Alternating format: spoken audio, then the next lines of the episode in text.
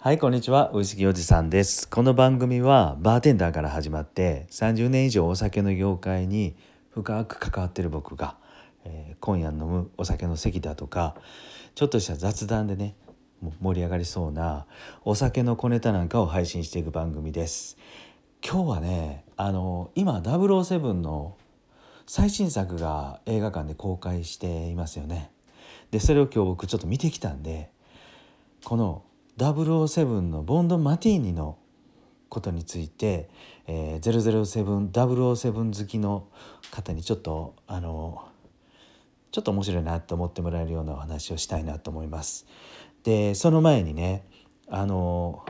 スタンド FM でコメントが来たんでここをちょっとひと一つ皆さんとシェアしたいなと思うんですよ。あの僕にとってコメントっていうのはあのなんだろうな糧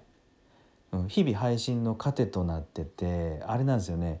もうエネルギーなんですよねだからむちゃくちゃ嬉しいんですコメントっていうのが。はい、で今日はゆういちさんから来た、えーコメントを紹介したいなと思います。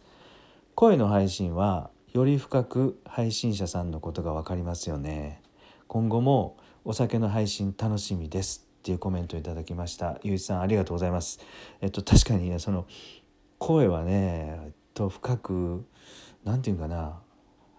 近く深く関われるリスナーさんとか配信者同士もですよね関われるプラットフォームだと思ってます。はい、あの今後もお酒の配信楽しみですって言ってくれて本当ありがとうございます。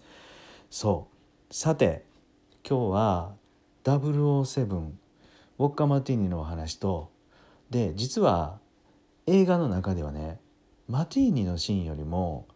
圧倒的にボンドはスコッチを飲むシーンが多い。実はスコッチ飲むのがめちゃめちゃ好きなんじゃないかなと思って。ジェームズ・ボンドに一番合う僕の中で一番合うシングルモルトウイスキーってこれじゃないかなっていうお話を最後にしたいなと思います。はい5分から10分お付き合いください。まずねこの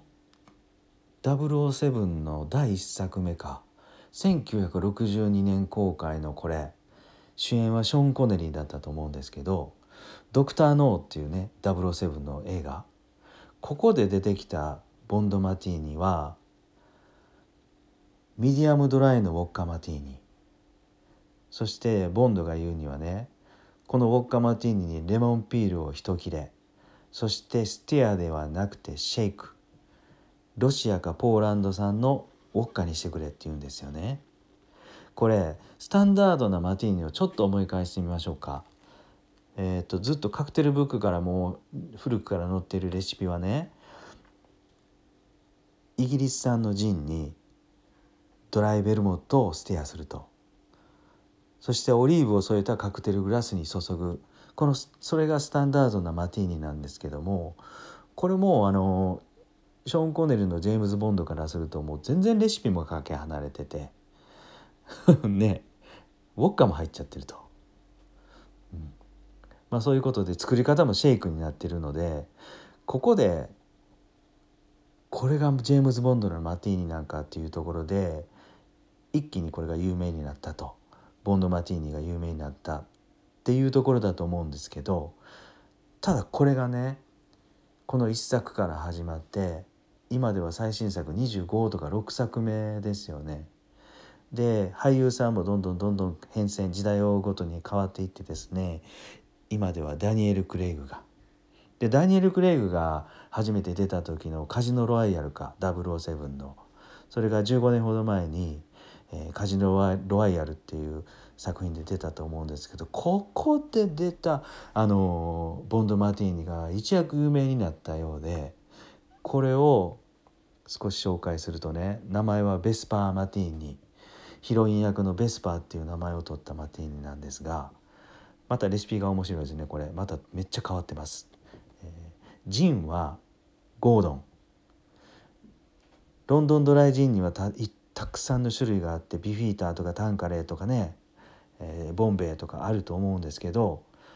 ゴードンっていう名指ししてます。そしてウォッカ。ロシアかポーランド産と。このジンとウォッカをまず半々で、えーシェイカーに入れると。そして今度はもう一つ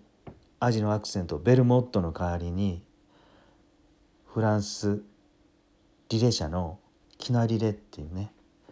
ワイン系のリキュール。まあリキュールって言っていいのいいのかどうか分かんないんですけどキナリレを入れてくれと。そしてシェイクをしてカクテルグラスに注いでレモンピールを添えてくれこれがベスパーマティーニなんですけどこれ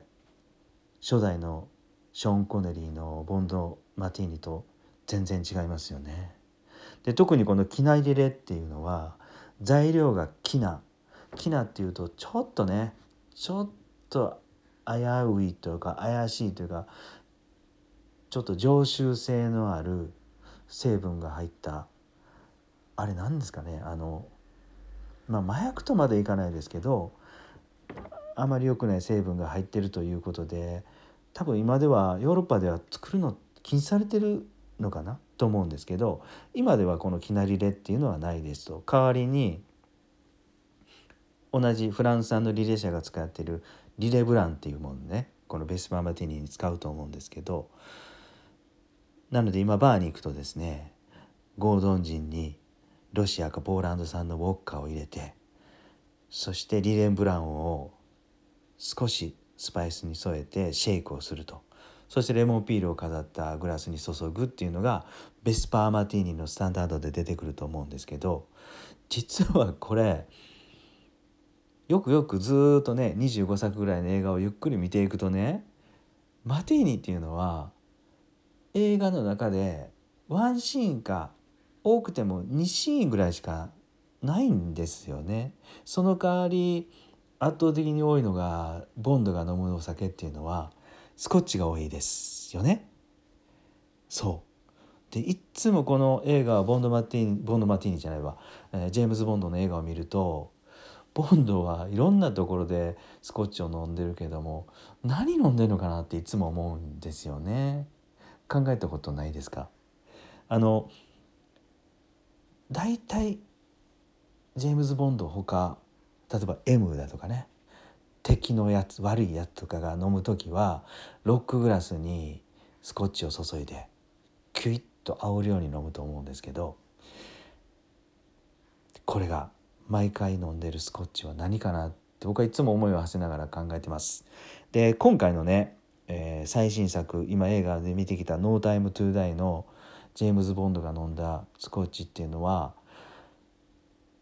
僕は北ハイランド産のダルモアが一番合うなって思いました。っていうのはジェームズ・ボンドっていうとねあの実家っていうか故郷かお父さん方の方かな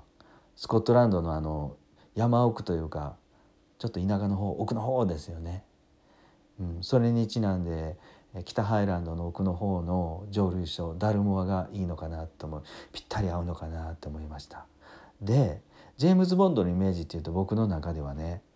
武骨でありながらやっぱり女性にモテモテ